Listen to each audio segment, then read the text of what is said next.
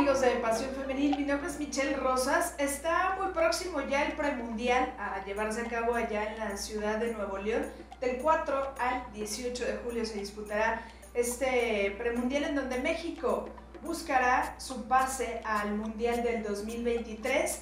A partir del lunes 13 de junio y hasta el 23 de junio trabajarán con Mónica Vergara más de 32 jugadoras que fueron convocadas después de esta prelista en donde salieron 60 nombres y en donde llamó la atención mucho el que no estuvo convocada Charlín Corral, esto haciendo alusión a que posiblemente no esté ni en el nivel o posiblemente hay un trasfondo de la problemática que tiene Charlín Corral con la selección mexicana, que no será la primera ¿no? excepción y no será la primera ocasión en la que no se cuente con Charlín Corral. Hay que recordar que desde la época de Leo Cuellar, Christopher Cuellar y ahora llama la atención porque evidentemente con la llegada de Mónica Vergara, ella en alguna conferencia de prensa declaró que estarían las mejores jugadoras en su selección mexicana y lo que hizo Charlín Corral en el clausura, pues es sin duda eh, mucho merecimiento para haber estado al menos en esta prelista de las, de las 60 mejores jugadoras.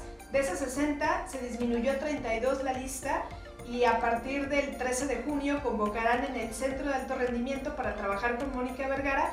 Ahí estas 32 jugadoras pues tendrán que sacar lo mejor de sí porque el 23 de junio la estratega mexicana tendrá que sacar su lista definitiva para el premundial y para el partido amistoso que también tendrán ante Perú la selección mexicana allá en Torreón y pues veremos quiénes serán las jugadoras elegidas, ¿no? Hay muchos nombres, evidentemente todos somos directores técnicos de sillón, algunos nombres no nos gustaron, otros nombres compartimos el, gusto ¿no? de que puedan estar estas jugadoras, el caso de Scarlett Camberos que con América dio un buen torneo, ¿no?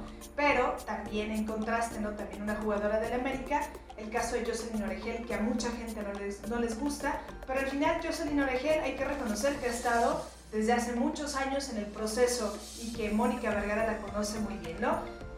Dirán ustedes aquí, déjenos sus comentarios y díganos qué jugadora hizo falta en esta convocatoria que tiene Mónica Vergara, donde trabajará con estas jugadoras.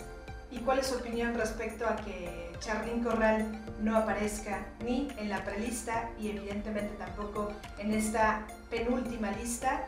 Veremos si el tiempo le alcance o si algo sucede en el camino para que pueda estar al final en la última lista que mande la estratega mexicana Mónica Vergara. Recuerden seguirnos en nuestras redes sociales, suscribirse a nuestro canal de Pasión Femenil y estar al pendiente de todas nuestras redes sociales.